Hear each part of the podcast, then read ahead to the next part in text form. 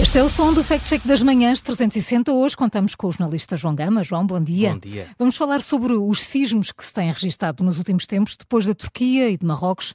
O próximo pode ser Portugal? É uma péssima notícia, mas uh, pelo menos são, são várias as previsões. Aí pode ser péssima, é. É que pode ser péssima, exatamente.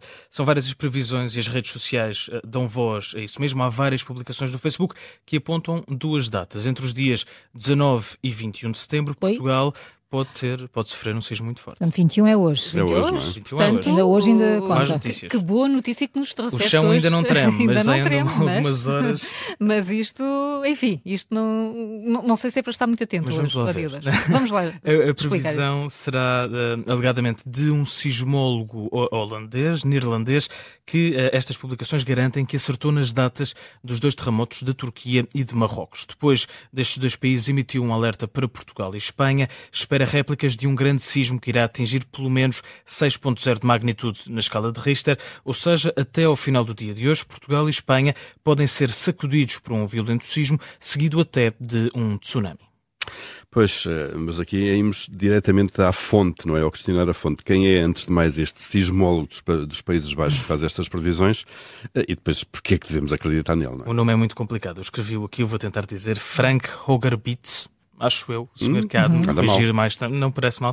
Ah, no dia 3 de março deste ano, três dias antes de sismos violentos atingirem a Turquia e a Síria e terem causado a morte a 52 mil pessoas, este sismólogo publicou a fotografia de um mapa no antigo Twitter, o atual X, e escreveu que mais cedo ou mais tarde irá acontecer um terrem- terremoto de magnitude 7.5, algures ah, no centro-sul da Turquia, na Jordânia, Síria ou Líbano. Ele viria a explicar que esta previsão foi feita com base no alinhamento dos planetas com o Sol e com a Lua. João, eu não sei quanto a ti, mas eu tenho de confessar que o nome de Frank Ugerbitz Muito bem dito. Não me diz Ouvi nada. dizer que é mesmo assim que se diz em, eh, é, não é? Ora, uh, Franco. Ugerbitz tem já mais de um milhão de seguidores no, Uhum. no X, é fundador, CEO e único investigador do Solar System Ge- uh, Geometry Survey. É habitualmente apresentado como sismólogo, mas na verdade descreve-se a si próprio como investigador e sismólogo, sim, mas autodidata, sem qualquer formação na área da geofísica.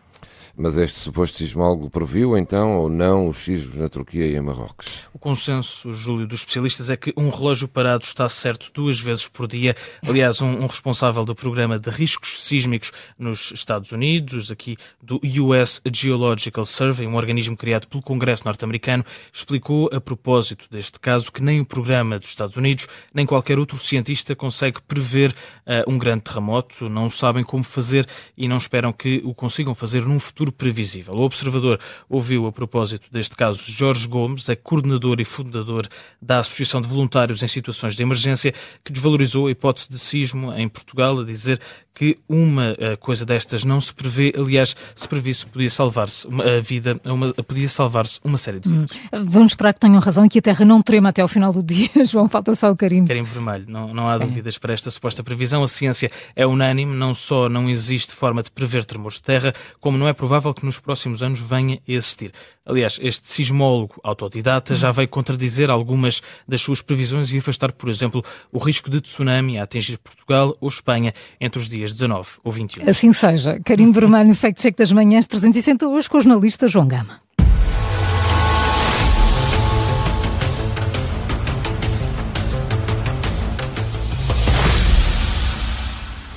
Rádio Observador.